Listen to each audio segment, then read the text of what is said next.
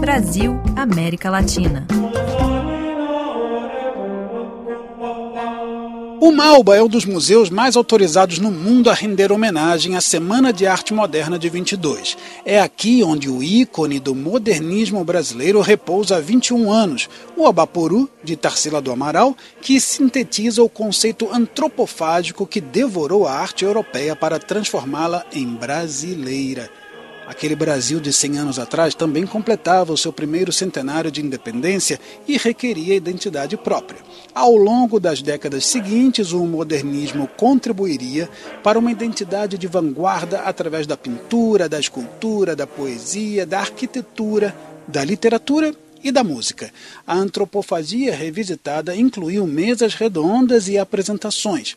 Macunaíma, de Mário de Andrade, ganhou uma nova tradução ao espanhol. Foi posta uma lupa sobre as temáticas mulheres, negros e índios na semana de 22. E se Tarsila do Amaral propunha devorar a arte europeia com o seu quadro do Homem que Come Gente, foi criado o Café Tarsila, que inclui uma parte do abaporu em forma de biscoito.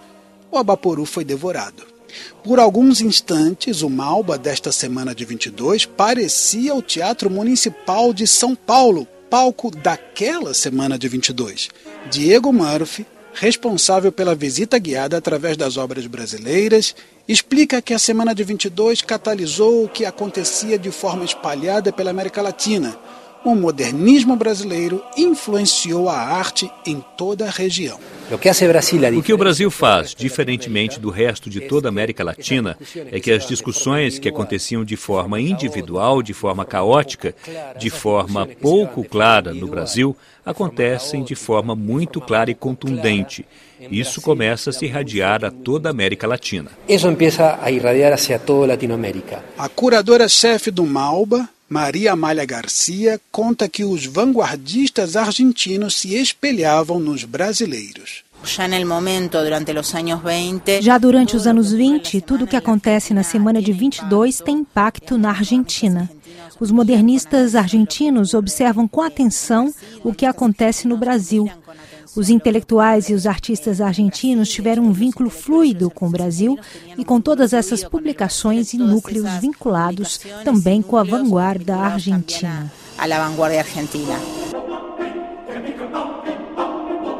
E de visita ao Malba, o baiano Dorival Neto, estudante de medicina em Buenos Aires, tem o primeiro contato cara a cara com obras emblemáticas como alguém que veio do interior, é a primeira vez que eu tenho contato pessoalmente com essas obras e é irônico que seja em outro país.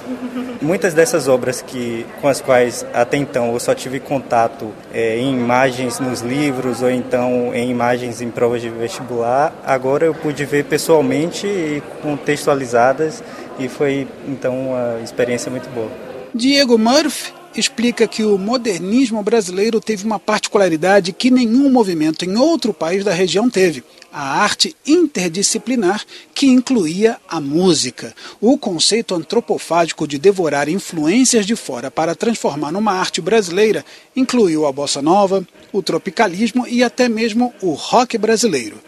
Aliás, foi exatamente 40 anos que rompeu uma música com elementos do pós-modernismo como o concretismo e o humor com diálogos teatrais, com cores fortes próprias de uma identidade tropical.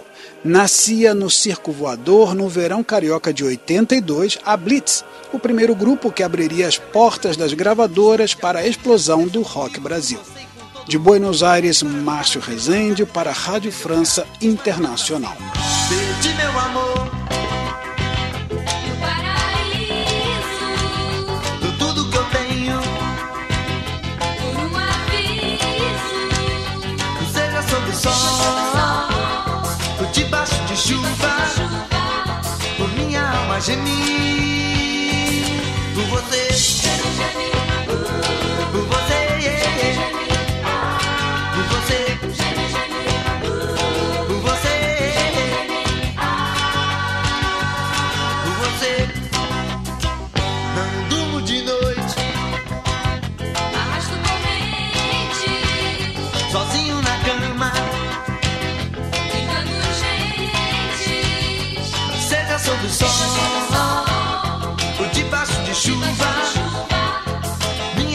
gemir